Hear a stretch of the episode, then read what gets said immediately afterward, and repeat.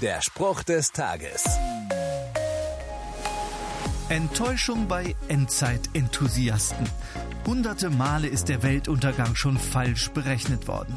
Ganz prominent im Jahr 2012. Da endete der Kalender der Maya und wenn die nicht mehr weiterkommen, dann muss mit der Welt Schluss sein, ist doch klar nicht.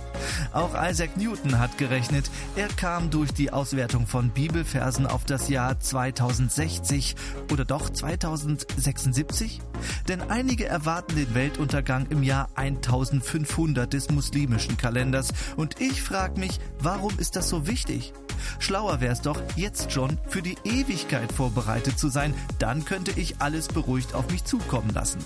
Denn Jesus sagt, Wann jener Tag und jene Stunde sein werden, weiß niemand, auch nicht die Engel im Himmel, nicht einmal der Sohn, nur Gott, der Vater weiß es. Der Spruch des Tages steht in der Bibel. Bibellesen auf bibleserver.com.